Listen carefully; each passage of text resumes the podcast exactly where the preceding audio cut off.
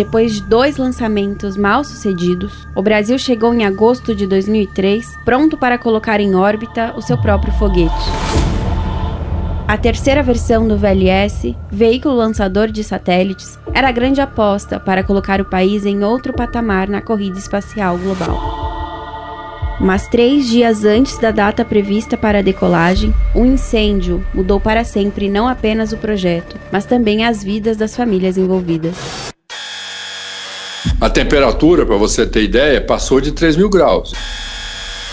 Eu não acreditava no acidente.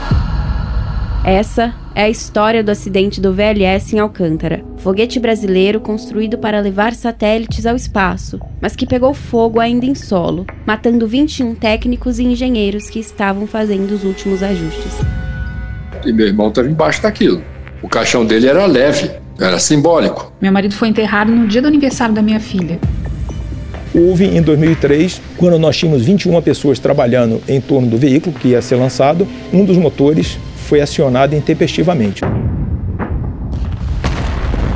Ele entrou em funcionamento antes da hora prevista. Um absurdo, uma falha total de segurança. E as pessoas estavam enclausuradas nesse ambiente. Então, no fundo, elas não tiveram nenhuma chance de sobrevivência. Eu procuro não ficar, digamos assim, pensando muito, às vezes, no passado mas nós precisamos das lições aprendidas uhum. e, e aprender com eles. O Estadão teve acesso a depoimentos e documentos inéditos que revelam mais detalhes de um dos maiores desastres aeroespaciais do mundo e vai recontar essa história 20 anos depois.